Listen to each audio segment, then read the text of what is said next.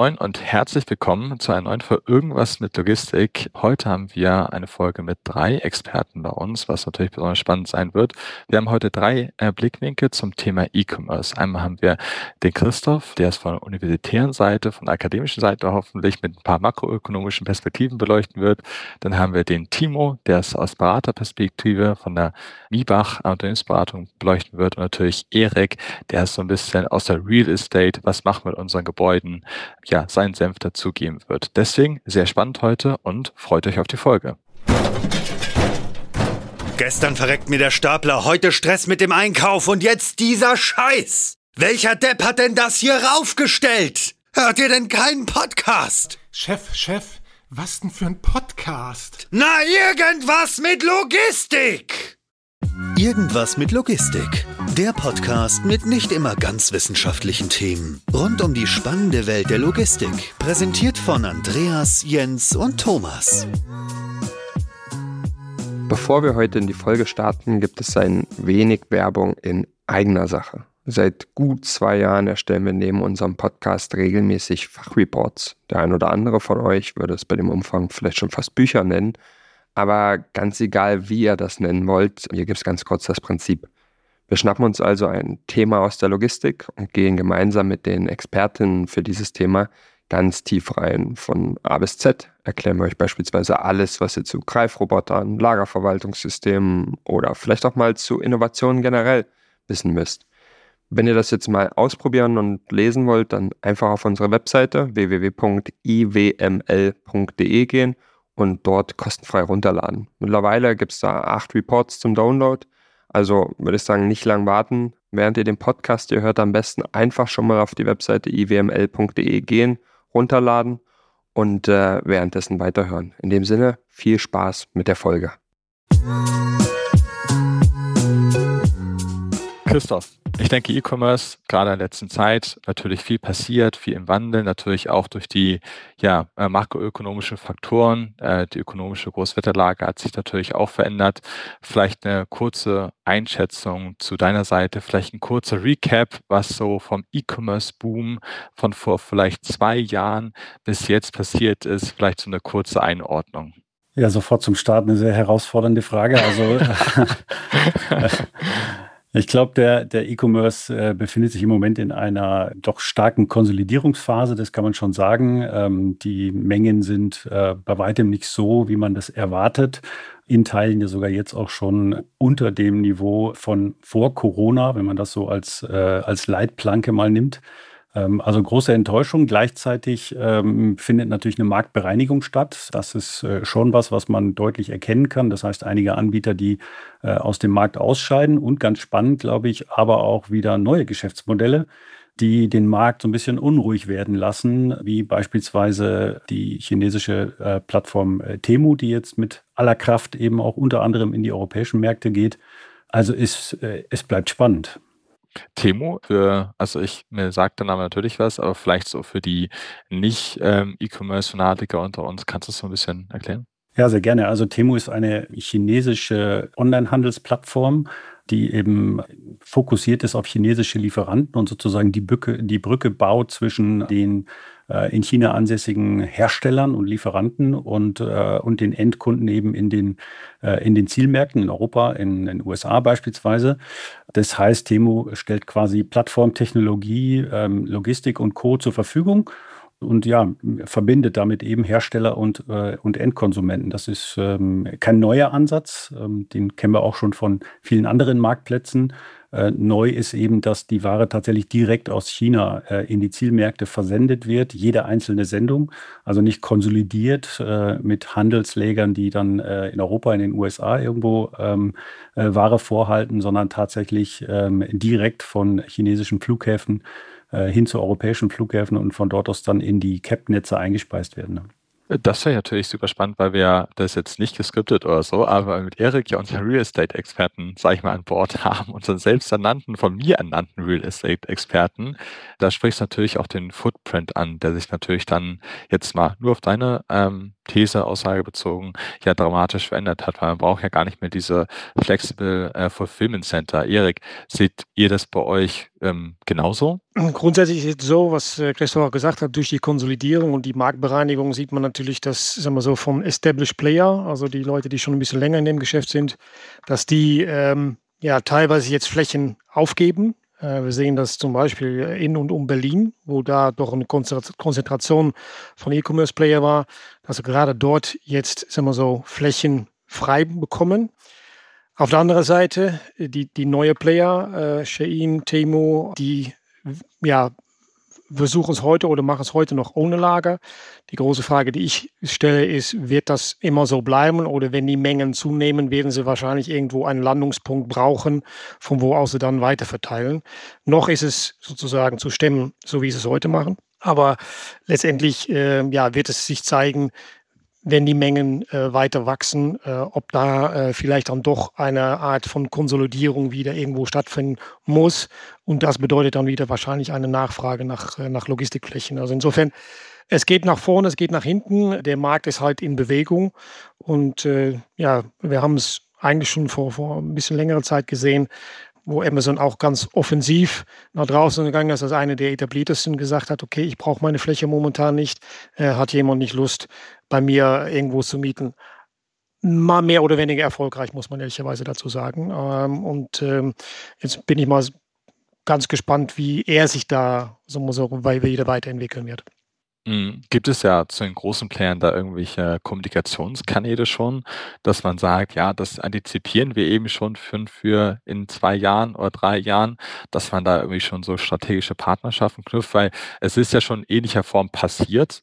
Kann man da nicht so ein bisschen was lernen? Also ich, ne, ich nehme die Frage gerne, gerne nochmal auf. Idealerweise ja. Äh, ich glaube aber, das Thema mit E-Commerce, das ist so schnelllebig, dass das Thema Planung, äh, also ein Jahr im, im Voraus ist schon weit sozusagen. Also ich glaube, man kann auch das, vielleicht hatte Christoph da auch eine Meinung dazu, aber aus meiner Sicht ist ein, Zweijahresplan kaum machbar, weil die Märkte sich so dynamisch entwickeln, dass man da äh, kaum äh, mitkommt. Von der Real Estate-Seite bräuchte man das tatsächlich, weil die Flächenknappheit ist nun mal da.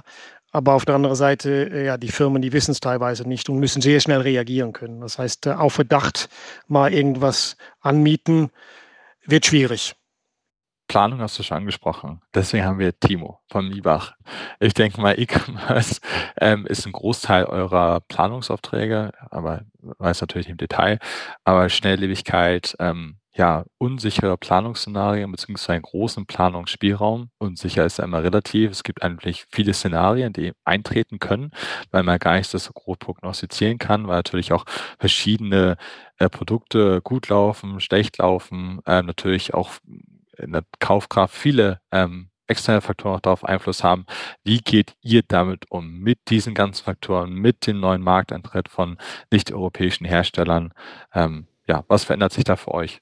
Ja, verändern tut sich für uns im Moment vor allen Dingen äh, die großen Fragezeichen in den Augen unserer Kunden. Also das, was Christoph eben ja gesagt hat, dass der E-Commerce im Moment schwächelt. Ja, er ist unter dem Niveau von 2019. Erik hat gesagt, es geht hoch und runter, auf und ab. Die Frage, die wir uns im Moment stellen und die wir sehen auch, ich mache jetzt überwiegend bei uns Fashion, woran liegt das? Woran liegt es, dass wir dieses Auf und Ab haben? Woran liegt es, dass wir einmal da die Flächen brauchen, einmal da nicht? Ich habe eine Studie gelesen, dass die Kunden nach wie vor sehr hoch zufrieden sind mit dem Kanal E-Commerce. Allerdings kommen die Zahlen nicht mehr so, die Stückzahlen nicht mehr so zu den Händlern in den Bestellungen rein. Und das liegt, glaube ich, nicht an der Handelsform E-Commerce, sondern das liegt im Moment wirklich an dem ganzen Thema des Konsumzurückhaltens, ja, also der konjunkturellen Schwäche, die wir haben. Das ist ein ganz, ganz großes Thema. Mit dem müssen die Unternehmen zunächst mal zurechtkommen. Ja, also dass die absoluten Stückzahlen, diese, wie wir sie 2018, 19 noch erlebt haben, nicht mehr kommen. Die Frage ist das, ist das jetzt ein Trend, den wir hier sehen, oder ist es die neue Normalität? Das heißt, was bedeutet das jetzt eigentlich für den Handel, dass wir im Moment eine veränderte Welt in, im E-Commerce Verhalten sehen. Und das sind unsere Ansätze im Moment, wo wir versuchen, wirklich mit unseren Kunden gemeinsam zu schauen, wie kriegen wir das bestehende Setup vielleicht auf die neue Welt hin. Ja, ich würde vielleicht das, den, den Ball nochmal aufnehmen, den äh, ähm, Erik und Timo jetzt quasi in den Strafraum gespielt haben, äh, um das nochmal so ein bisschen äh, deutlicher zu machen. Also wir kommen ja im E-Commerce-Bereich äh, aus einer Zahlenwelt heraus der Umsatzentwicklung in den letzten Jahren, die ja jedes Jahr irgendwo eine Wachstumsrate hatte von, von 10 bis 15 Prozent die natürlich durch diesen Sondereffekt Corona äh, tatsächlich nochmal beschleunigt wurde. Ja? Und äh, jetzt muss man, jetzt kamen viele Entwicklungen gleichzeitig dazu. Wir sagen ja immer so, der, der, der schwarze Schwan, ne, der auf einmal da war und, und da hat man ganz viele davon. Das war natürlich der Angriffskrieg äh, auf die Ukraine ähm, und äh, aber auch viele, viele weitere Entwicklungen, die sich dann daraus wiederum ergeben haben, die ja am Ende dann, ich sag mal, wenn man jetzt über Konsumverhalten spricht, Timo hat das gesagt, natürlich zu einer äh, sehr hohen Inflationsrate und hohen Energiekosten geführt hat. Und wenn man das aus Sicht, und, und das ist ja das E-Com-Geschäft äh, oder das Handelsgeschäft, wenn man das aus Sicht eines einzelnen Verbrauchers betrachtet, heißt es ja letztendlich äh, irgendwo für jeden äh, irgendwo 100, 200, 300 Euro äh, verfügbares Einkommen im Monat weniger ja, das eben dann nicht für, für Käufe äh, zur Verfügung steht. Und jetzt kann ich natürlich wieder sagen, in erster Linie betrifft es natürlich, sag mal, äh, nicht unbedingt die Dinge, die wir so unter Bedarfsdeckung verstehen, ja, also das, was ich ohnehin gezielt kaufen muss, ähm, sondern das sind dann häufig die, die Dinge, die on top kommen, die häufig in Form von Bedarfsweckung stattfinden. Und dieses Thema spürt man dann eben auch, dass die Leute eben auf alles, was irgendwie äh, verzichtbar ist, äh, ähm, tatsächlich dann eben auch äh, verzichten und, das, und Käufe schieben. Jetzt war aber in Corona auch noch der Sondereffekt da, dass ja gerade dort, ähm, ich sag mal, besondere Artikel gekauft worden sind, die man, die ohnehin jetzt nicht regelmäßig gekauft werden. Also Laptops beispielsweise, ja, oder, oder die gesamte äh, ähm, Elektronikausrüstung, die man eben hier für Videokonferenzen und solche Dinge braucht, dass das natürlich klar war, dass die Leute sich nicht innerhalb von ein oder zwei oder drei Jahren sofort wieder neue Endgeräte kaufen, ist auch klar. Also das ist eben jetzt auch ein Effekt von Käufen, die vorgeholt worden sind und die eben jetzt nicht getätigt werden und die wahrscheinlich dann erst in ein, zwei, drei Jahren wieder erneut getätigt werden. Also da kommen so viele Entwicklungen zusammen, die jetzt dazu führen, dass wir eben in bestimmten Bereichen äh, und, und E-Commerce und Fashion macht nahezu 50 Prozent des Online-Umsatzes aus, ja, äh, dass wir in diesen Bereichen eben gerade jetzt eine ziemliche Nachfrageschwäche haben. Und, und wenn ich das noch sagen darf, dann kommt jetzt so ein Spieler wie, wie Temu natürlich in den europäischen Markt rein, der brutal auf günstige Preise setzt und natürlich im Prinzip jetzt das Bedürfnis maximal befriedigt für Menschen, möglichst günstig einzukaufen. Ja, und äh, bietet dann eben ein, ein Setup äh, von Artikeln, die, äh, die fast mit Amazon vergleichbar sind, aber häufig eben auch sogar noch 70, 80, 90 Prozent in den Preisen darunter liegen. Und äh, dass das natürlich jetzt quasi im Moment genau der richtige Zeitpunkt ist, dann für so einen Spieler, den Markt noch mehr durcheinander zu bringen und noch mehr aufzuwirbeln, ist irgendwie klar. Und ich teile das, was Erik gesagt hat. Ähm, es gibt unterschiedliche Schätzungen zu den Mengenverhältnissen jetzt von Temu. Ich gehe davon aus, dass es so um die vier bis fünf Millionen Sendungen im Moment aktuell im Monat sind. Wenn ich das jetzt auf ein ganzes Jahr hochrechnen würde, würde ich sagen, so 50, 60, 70 Millionen Sendungen sind es. Und ich gehe davon aus, in 2024 werden wir wahrscheinlich mindestens eine Verdopplung dieser Sendungsmenge haben, wenn nicht sogar noch mehr. Und dann kommen wir dahin, wenn wir jetzt wieder zum Thema Real Estate kommen, dann äh, wird natürlich auch eine Option irgendwann wirtschaftlich sinnvoll zu sagen, ich habe Lagerhäuser in den einzelnen Zielmärkten, wo ich zumindest mal die, ich sag mal in Anführungsstrichen, Schnelldreherartikel vorhalte, damit ich dann auch ähm, äh, die relativ schnell beim Kunden bedienen kann. Ne? Da, da wird sich die Logistik ändern. Und, und all das, was, was man so hört aus dem Markt heraus, ist es ein brutal effizienter und effektiver Spieler, der unglaublich schnell dazu lernt und, und sich sehr, sehr intensiv mit dem beschäftigt, was so unsere Rahmenbedingungen sind und wie wir ticken. Ähm, von daher bin ich ein bisschen anderer Meinung als der ein oder andere Handelsvertreter, die sagen, das ist was, was kommt und auch genauso schnell wieder geht. Der Meinung bin ich offen gesprochen nicht. Das ist kein Wish-Clone, sondern dahinter steht eine Gruppe, die wirklich viel Finanzpower hat und äh, auch echt durchhalten kann und wo ein Plan dahinter steht, der, der sehr ernst zu nehmen ist. Ne? Also insofern, ähm, das wird uns, glaube ich, noch länger beschäftigen, ja, und, äh, und, und vielleicht aber auch, ähm, ich sag mal, an der anderen Stelle uns auch zeigen, dass man E-Commerce auch anders betreiben kann, ja, denn, denn das ist viel, viel mehr Entdeckungsreise und viel, viel mehr Discovery-based als, als all das, was wir bisher gesehen haben. Und das spricht einfach eine gewisse Zielgruppe brutal an, ja, die da total drauf abfährt. Äh, insofern, das, das wird schon den E-Commerce-Markt nochmal verändern. Ja, also äh, glaube, wo Christoph darauf hinweist, ist das Thema Social Selling. Ne? Also wenn man sieht, was, wie, wie das in, in China abläuft, äh, das ist kein Vergleich, wie wir hier klassisch E-Commerce betreiben sozusagen. Und wenn ich dann lese, dass ein, ein, ein anderen Player wie TikTok, also auf einmal in die Logistik eingestiegen ist, dann denke ich, okay, das ist gerade erst der Anfang. Also das ist, das, das wird noch viel weiter gehen. Und man mit das mit sehr viel also ich würde das mit sehr interessiert beobachten äh, und wahrscheinlich auch mit einbezogen werden, weil, wie gesagt, äh, es wird da durchaus Modelle geben, die ein bisschen näher an unsere sind, aber die, das Grundprinzip bleibt, das wird das gleiche bleiben. Und preislich erkauft man sich jetzt den Markt, würde ich sagen. Und da, auch da wird sich irgendwann im Laufe der Zeit natürlich werden die Preise sich ein bisschen nach oben bewegen. Wenn ich, wenn ich meinen Kunde einmal habe, okay, dann kann ich mal gucken, wie weit kann ich gehen, bis ich dann wieder Kunden verliere. Also das ist halt, äh, denke ich, die Mechanik, die dort angewandt äh, gewandt wird. Und äh, ja, ähm, es geht nicht wieder weg. Das, äh, das, ist, das ist ganz klar. Mhm. Ich finde, Christoph, Du hast einen sehr interessanten Satz gesagt, dass die Schnelldreher ich bei mir dann auch vor Ort habe. Halt diese Schnelldreher und auch du hast dieses Wachstum angesprochen von Shein. Man kennt ja, oder ich habe da eine Grafik ganz prägnant hier gerade vor den Augen, dass Shein in den letzten x Jahren nur zehnfach gewachsen ist. Natürlich, wenn sie ganz klein fahren, ist natürlich einfach, ganz, ganz viel zu wachsen.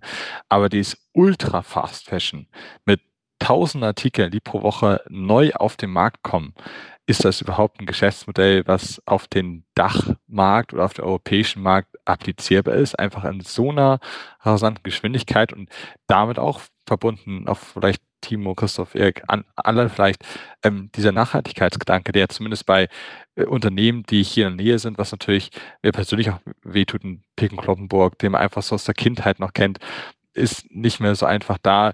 Im Karstadt geht es nicht so gut. Der Kaufhaus ist natürlich jetzt wild durcheinander geschmissen, auch von Industrien her. Aber das war immer so eine Verantwortung auch für den heimischen Markt noch da. Und wenn irgendein chinesischer Handelsriese aus Fernost das macht, wo ich sehe die Bilder, wo Flüsse verschmutzt werden und Co., das hat für mich so eine andere Note. Vielleicht ist es auch was Psychologisches. Gerne eure Meinung dazu. Also ich denke mal, das ist genau das Problem, was wir im Moment haben. Äh, ich bin auch bei Christoph und ich bin bei Erik, das geht nicht mehr weg. Wir hatten vor vielen, vielen Jahren kam ein Player auf den Markt, der hieß Primark. Da hieß es auch, der geht wieder weg. Wer kauft denn das? Ja? Ein Kleid für 3,80 Euro, der ist immer noch da. Ja, auch er denkt im Moment an E-Commerce. Es gibt andere deutsche Player, die bis vor einem Jahr gesagt haben, der Inhaber selbst, wir werden kein E-Commerce machen. Jetzt muss er doch in E-Commerce einsteigen. Ja. Darüber lacht man jetzt schon fast, ne? Ja, also. Ich glaube, das Problem, was wir im Moment haben, liegt in der Schockstarre, in der die europäischen Händler sich im Moment befinden. Sie haben auf der einen Seite, was das Thema Nachhaltigkeit äh, bedeutet, wollte man das Ganze mit Verboten äh, klären. Ja, also du darfst nur noch das und das transportieren. Du musst dort und dort deine Gebäude dementsprechend so gestalten. Auf der anderen Seite ist das in den Unternehmen, was wir noch sehen, ist dieses reine Silo-Denken. Da gab es den Retail-Verantwortlichen, es gab den E-Commerce-Verantwortlichen, es gab den Wholesale-Verantwortlichen. Und jetzt will der Kunde, ich als Konsument, ich möchte verschiedene Touchpoints bei einem Lieferanten haben. Und wo ich kaufe und wo ich zurückgebe, das spielt überhaupt keine Rolle mehr für mich. Also diese, diese Kundenreise, die muss neu gestaltet werden und das ist eigentlich eine Chance für die Unternehmen. Aber dafür muss ich Silos auflösen. Ja, und wir werden vielleicht auch nicht mehr, davon bin ich, bin ich überzeugt, auf diese Stückzahlen kommen, die wir noch 2019, 2020 hatten, weil diese Branche war ja auch überhitzt, total überhitzt. Ja, das wissen wir ja auch, gerade das Thema Nachhaltigkeit, wie viel wurde verschrottet, wie viel wurde ja, liegt immer noch darum. Ich glaube, das ist im Moment das Thema, mit dem sich die, die Unternehmen beschäftigen müssen. Wie kann ich jetzt einen sehr, sehr hohen Service in dem Omnichannel-Gedanken hinbekommen und gar nicht darüber jammern, dass jetzt chinesische Player auch noch auf den Markt kommen? Ich, ich weiß auch nicht mal, Timo, ob das äh, nur das Thema Omnichannel ist, oder, weil was uns ja, ähm, also Shein, vielleicht nochmal dazu, Jörg, weil du das sagtest, ist mittlerweile, äh, gehört zu den, ich glaube, Top 5 äh, äh, Online-Händlern im Bereich Fashion. Äh, die, wir, die wir haben. Und äh, ich, ich frage ja auch immer in meinen Veranstaltungen die Studierenden so über ihre Online-Handelsnutzung und, und äh, Shein ist ganz weit vorne, ja. Äh, also das, das ist tatsächlich so, eben auch nicht nur irgendwie bei den ganz Jungen, sondern äh, also auch schon bei denjenigen, die ein bisschen mehr Geld in der Tasche haben und selber drüber verfügen können. Und ähm, ich meine, was sie natürlich machen, ähnlich wie Temu, ist, äh, sie, sie setzen natürlich äh, einfach sehr, sehr konsequent an den wesentlichen Endkonsumenten Veränderungen an. Und das ist halt Personalisierung, das ist Individualisierung, ähm, das ist natürlich ein, ein, niedriger Preis. Ja, das sind sozusagen mal drei ganz wesentliche Eigenschaften, die, die dort bedient werden. Und natürlich eben dieses Erfahrungsbasierte, ja, also gekoppelt eben mit den Social Media Kanälen äh, mit TikTok und Co., die halt äh, wirklich genial bespielt werden. Und, und, äh, und, und das muss man eben sagen. Deswegen kann man vieles daran kritisieren. Äh, wenn man jetzt clever ist als Online-Händler, überlegt man sich eher, was kann ich daraus lernen und was kann ich äh, in mein eigenes Geschäftsmodell eigentlich äh, einbringen. Ich zitiere mal einen Satz von, von äh, Alexander Graf, der äh, Spriker-Verantwortliche, äh, der hat mal gesagt, also auf Amazon gehe ich, wenn ich halt konkret irgendwie irgendein Produkt suche, ja. Und auf, äh, wenn ich, wenn ich auf Temo gehe ich, um inspiriert zu werden, ja. Da weiß ich noch gar nicht, was ich kaufe ähnlich als wenn ich irgendwie äh, die TikTok-App öffne, mehrfach am Tag und sage, mal gucken, was wieder für, für hirnrissige Videos dort zu sehen sind, wo ich mich drüber amüsieren kann. Und so ähnlich ist es eben bei Temo auch. Du meinst einfach brieseln lassen, reingehen. Man ist ja auch in diesem Rabbit Hole dann, ne? Genau. Wo man absolut. immer eins nach dem anderen hat. Kurze Aufmerksamkeit spannen. Genau. Genau, und, und das kann man eben lernen, glaube ich, von diesen Apps. Und weil du vorhin Shein ansprachst, ganz wesentlich bei Shein ist ja, permanent neue Produkte in den Markt zu bringen. Ja, also wirklich, äh, das sind ja mehrere tausend pro Woche, die neu in den Markt reinkommen. Und äh, in Bezug auf Nachhaltigkeit lernen sie ja auch sehr schnell. Sie haben gelernt, dass das für uns Europäer und auch für die Amerikaner in Teilen wichtiger wird und versuchen ja ganz aktiv dagegen zu gehen, indem sie jetzt in die Märkte reingehen und versuchen, in den Märkten zu produzieren. Und das unterscheidet sie natürlich äh, dann schon auch von dem einen oder anderen äh, Fast Fashion Player und ich sag mal, wenn man jetzt äh, äh, sein Urteil richtet über ein Unternehmen wie Shein, dann muss man das eigentlich machen mit der gesamten Fast Fashion Industrie, denn äh, die, da sind die Produktionsstätten in großen Teilen auch nicht irgendwo anders. Also von daher, das, das ist dann eher ein gesellschaftliches Phänomen, dass wir einfach immer noch einen, einen riesengroßen Teil der Bevölkerung haben, denen das Thema Nachhaltigkeit ich sag mal, in der, äh, zwar in der Haltung wichtig ist, aber im Handeln nicht wichtig ist. Ne? Wir sagen immer Attitude-Behavior Gap und das passt halt bei der Nachhaltigkeit immer noch sehr, sehr gut, dass wir das alle propagieren, aber dann am Ende uns dann doch für das neueste, schönste äh, äh, Kleidungsstück oder was auch immer ähm, äh, eben interessieren. Und ein letzter Punkt, Timo sagte das, da bin ich schon auch deiner Meinung, der Bekleidungsmarkt war natürlich über Jahrzehnte auch mit erheblichen Überkapazitäten versehen. Deswegen ist das, was wir jetzt natürlich auch sehen, irgendwie auch eine, eine notwendige Marktbereinigung in vielen Fällen eben auch. Ne? So leid es mir dann für das individuelle Unternehmen dann auch immer tut, aber äh, ich glaube, das muss man schon auch festhalten. Ja, das war ja das, was ich gemeint habe. Es gibt zum einen eine Marktbereinigung, andere bleiben da und die, die da bleiben, da geht es jetzt darum, wie kriege ich meine Qualität weiterhin hochgehalten in diesem kompletten Handel, verschiedene Touchpoints, mit vielleicht auch dem Touch der Nachhaltigkeit dann auch, ja, dagegen vorzugehen. Und das ist das, was wir im Moment feststellen. Ähm, ja, weil du eben gesagt hast, planen und beraten, das ist im Moment relativ sehr, relativ komplex bei uns geworden. Ja, wir haben riesen Distributionszentren, da sage ich dir nichts Neues, das kennst du, ja, die sind vor sieben, acht, neun, zehn Jahren geplant worden. Die sind jetzt fünf Jahre in Betrieb oder vier Jahre in Betrieb und die passen in Teilen nicht mehr an diese neue Anforderungen an. Sei es jetzt in der Technik, in den Prozessen, in der IT. Das sind solche Themen, mit denen wir uns im Moment sehr, sehr stark befassen, weil das wird Erik bestätigen. Die Flächen sind endlich, zumindest mal in Deutschland, aber in Europa sieht es nicht viel besser aus, ja, in Zentraleuropa. Das heißt, für die Player, die da bleiben, wie kriege ich jetzt das Ganze fit gemacht für die neue Welt, ohne den Kopf in, Sand, in den Sand zu stecken. Und da muss alles im Hause auch mit zusammenspielen. Ja, da, ist, da muss der Vertrieb jetzt eingebremst werden, der über die vergangenen 15 Jahre gewohnt war, nur nach oben zu gucken, der jetzt vielleicht einen anderen Fokus haben muss. Es muss das Thema ähm, der Supply Chain nochmal überprüft werden. Ja, was äh, Christoph eben gesagt hat, wenn Shein sagt, okay, wir produzieren dann mittlerweile auch in, in Europa, wie kann ich Teile meiner Produktion auch nach Europa holen. So schnell geht das gar nicht, weil es fehlen ja uns hier auch eine ganze Menge Fachkräfte in diesem Bereich. Das sind so diese großen Themen, mit denen wir uns im Moment befassen. Wir haben ein Setup, das relativ neu noch ist in vielen Bereichen, also gerade was die Logistik innerhalb der vier Wände betrifft, die aber bei weitem nicht fit ist für diese neuen Anforderungen. Ja, genau. Der Punkt, äh, den Timo jetzt gerade gebracht hat mit dieser Immobilie, die jetzt schon, sagen wir so, in, in den Jahren gekommen sind, das ist natürlich absolut der, der, der, ein, ein Wunderpunkt am Ende des Tages, weil es ist vor fünf Jahren sehr viel Geld investiert worden und jetzt stellen die Unternehmen auf einmal fest, ah, ja, schön, jetzt habe ich da so ein Vollautomat stehen, aber hm, passt nicht mehr ganz. Was mache ich eigentlich damit? Das, ähm, also ich, ich, ich, benutze immer gerne mal einen, einen Spruch, wenn es nicht mehr anders geht, dann geht es auch anders. Ähm, und, und, und das ist es ja. Also wenn es, solange es noch anders geht, solange ich noch, äh, ich meine, ich war selber lange noch in der Industrie tätig, solange es noch einen Weg gibt, nicht an diese Rieseninvestitionen äh, ran zu müssen, werden die meisten Unternehmen das versuchen. Aber letztendlich äh, sind sie dafür da, äh, das, der Gewinn zu optimieren bzw. das Betriebsergebnis äh, zu erreichen. Nachhaltigkeit spielt in Europa mittlerweile eine größere Rolle, aber auch da merkt man, naja, wenn es nicht muss, dann lasse ich das doch mal eben auf der Agenda. Und äh, wir sehen aber auf der anderen Seite auch Unternehmen, die jetzt sagen wir so, durch den Druck von außen dazu gezwungen werden, sich da tatsächlich zu betätigen und nicht nur einfach mitzumachen oder zu sagen, ja, das werden wir irgendwann mal machen. Also dieses Thema ins, in, ja, in, ins Tun äh, überzugehen, anstatt darüber zu sprechen. Ich glaube, das ist gerade in dem Bereich, wie wir es auch nennen, Omnichannel, Retail, also das Ganze wird ja, alles, alles wird ja ineinander verschoben werden. Äh, der Konsument, ich glaube, Timo hat es vorhin gesagt, wird es am Ende egal sein, wo ich mein Produkt bekomme. Wenn ich es nach Hause geliefert bekomme, wunderbar. Wenn ich es mir irgendwo abholen kann, wenn ich also da, da wird es viel, viel, äh, wir, vielfältige Möglichkeiten geben.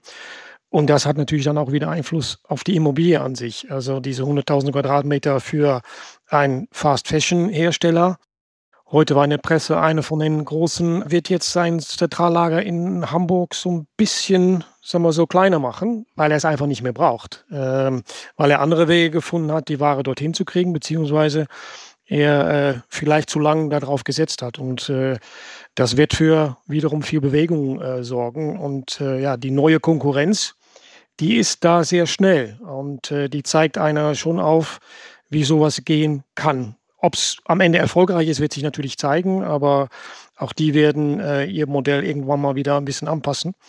Äh, aber auf jeden Fall äh, wird das äh, der Druck auf den etablierten weiter, weiter, weiter steigen lassen. Ich würde gerne mal eine Brücke schlagen quasi zu einem anderen Thema, was damit sehr eng äh, zusammenhängt, weil eine Lösung ist ja dann auch immer, wenn ich, äh, wenn ich jetzt freie Kapazitäten habe, Überkapazitäten habe, ist, äh, ich öffne mein Netzwerk. Ja? Ich öffne mein Lagernetzwerk, mein Fulfillment-Netzwerk ähm, verselbstständige das vielleicht und versuche quasi, wie sagt man immer so schön, das ist das Unwort, äh, Drittkunden äh, mit in meine Abwicklung reinzubekommen. Ja? Und ich meine, das stelle ich schon auch fest, ähm, dass wir ähm, nicht nur im, im klassischen Einzelhandelsbereich, sondern auch im Großhandelsbereich solche Tendenzen sehen, wo Unternehmen viel investiert haben äh, im Normalfall natürlich so eine Investition äh, äh, sich nicht in fünf Jahren rechnet, äh, je nachdem, wie viel ich da an Technik drin habe. Ähm, das heißt dann tatsächlich auch eben in solchen Situationen, wo ich, wo die Menge vielleicht so wie jetzt im Moment in allen Bereichen nicht da ist, mein Netzwerk zu öffnen und quasi diesen Service äh, so, so, ein bisschen wie ein Logistikdienstleister quasi anderen auch anzubieten.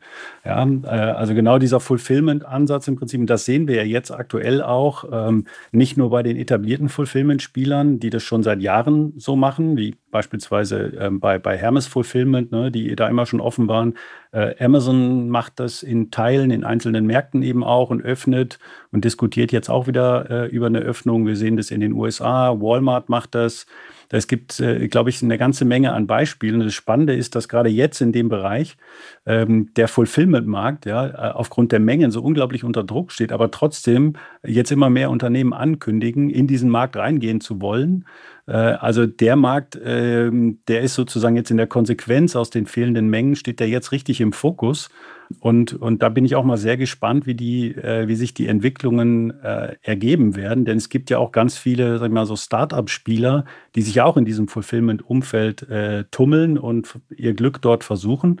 Ähm, das wird für mich so die, die nächste sehr interessante äh, Thematik werden, glaube ich, die sich so aus diesem Ganzen, was wir jetzt gesagt haben, äh, eben so ein Stück weit logisch ergibt würde ich dir komplett auch zustimmen, Christoph. Und ich habe da aber auch daran gedacht, diese ganzen komplexen Vorgänge und die schnelle Reagieren auf unterschiedliche Volumina, reagieren auf dieses Reinbringen von ganz unterschiedlichen Artikeln, hat dann Unternehmen, was jetzt als Kernkompetenz keine Logistik hat, da stark drin ist, äh, zum Beispiel ein Fashion-Händler muss gute Logistik sein, ansonsten kann es eben nicht zu irgendwelchen anderen wettbewerbsfähigen Kosten auch seine Sachen auf den Markt bringen.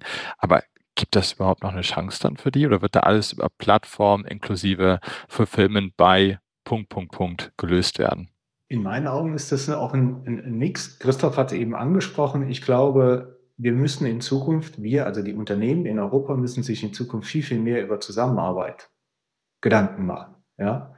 Und du hast eben gesagt, Jörg, vielleicht noch das Produkt und das Produkt. Ich glaube, das neue Neu ist weglassen.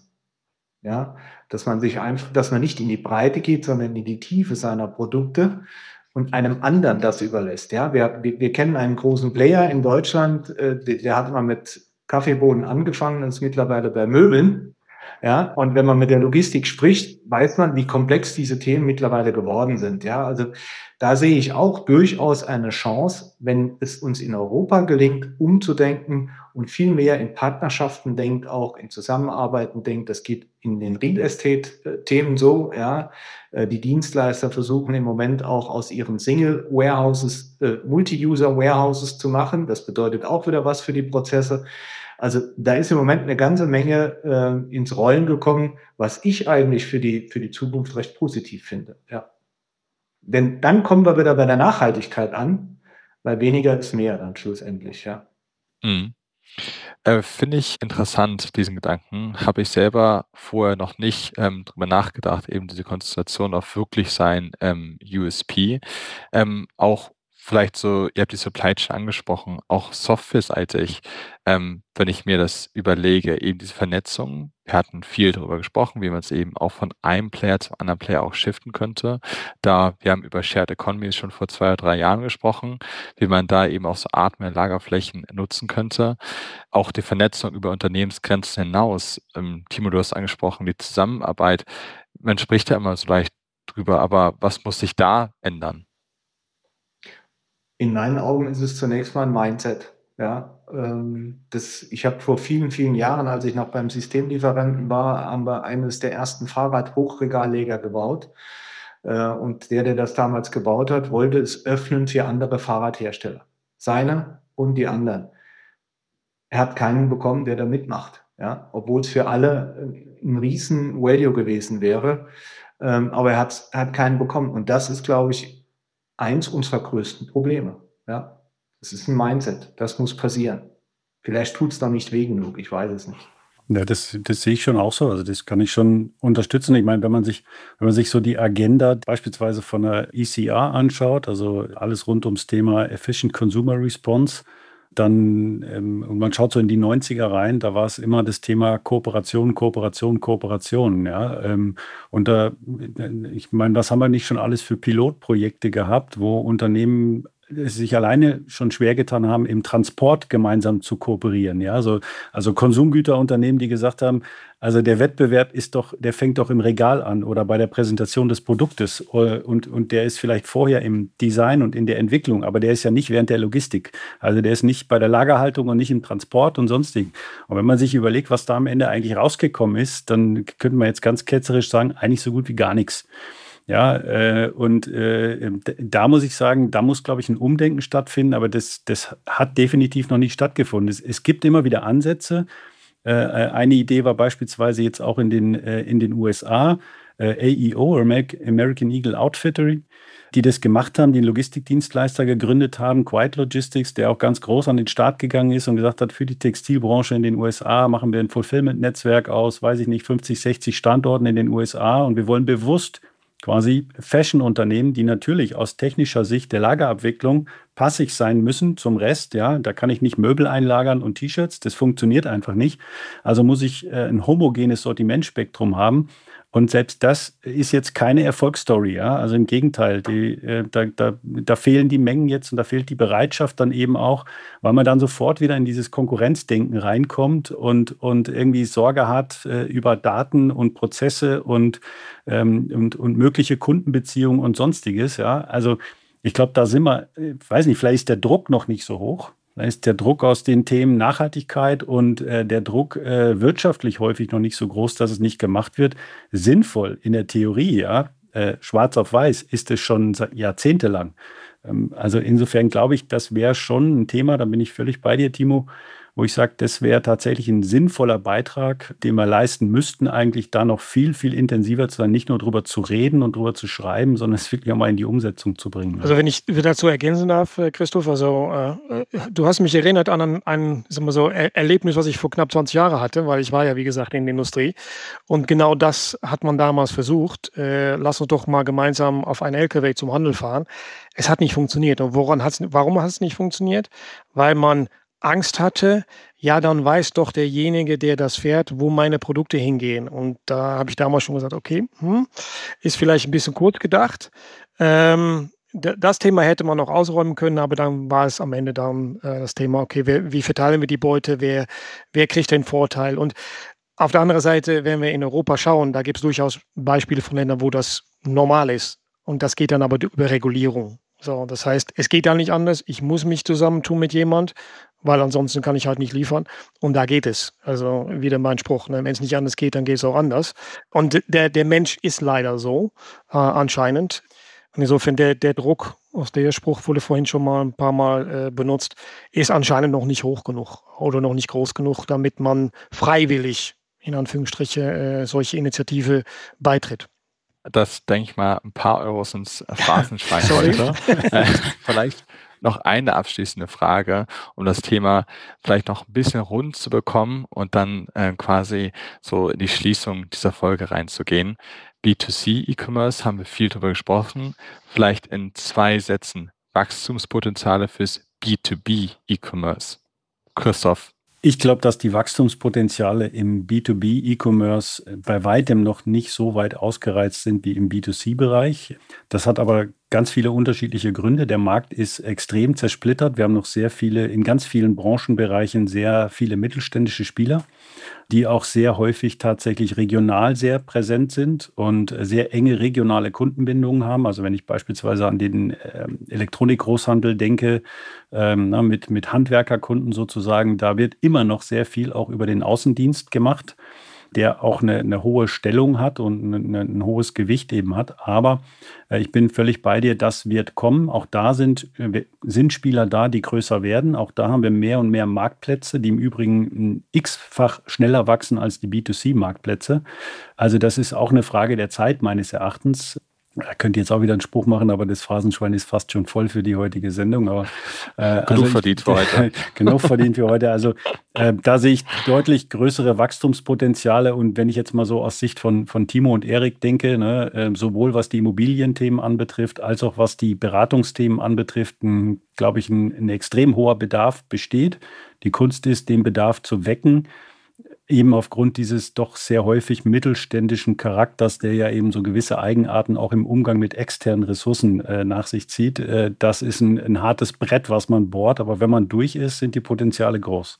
Ich kann da nur zustimmen, Christoph. Ähm, sehr stark äh, ist der Vertrieb dort auch noch etabliert in diesen mittelständischen. Es gibt einen, äh, der handelt mit Werkzeugen und, äh, und, und Schrauben, der ja eine riesen Außendienstmannschaft hat, um diesen persönlichen Kontakt zu den Handwerkern auch zu haben.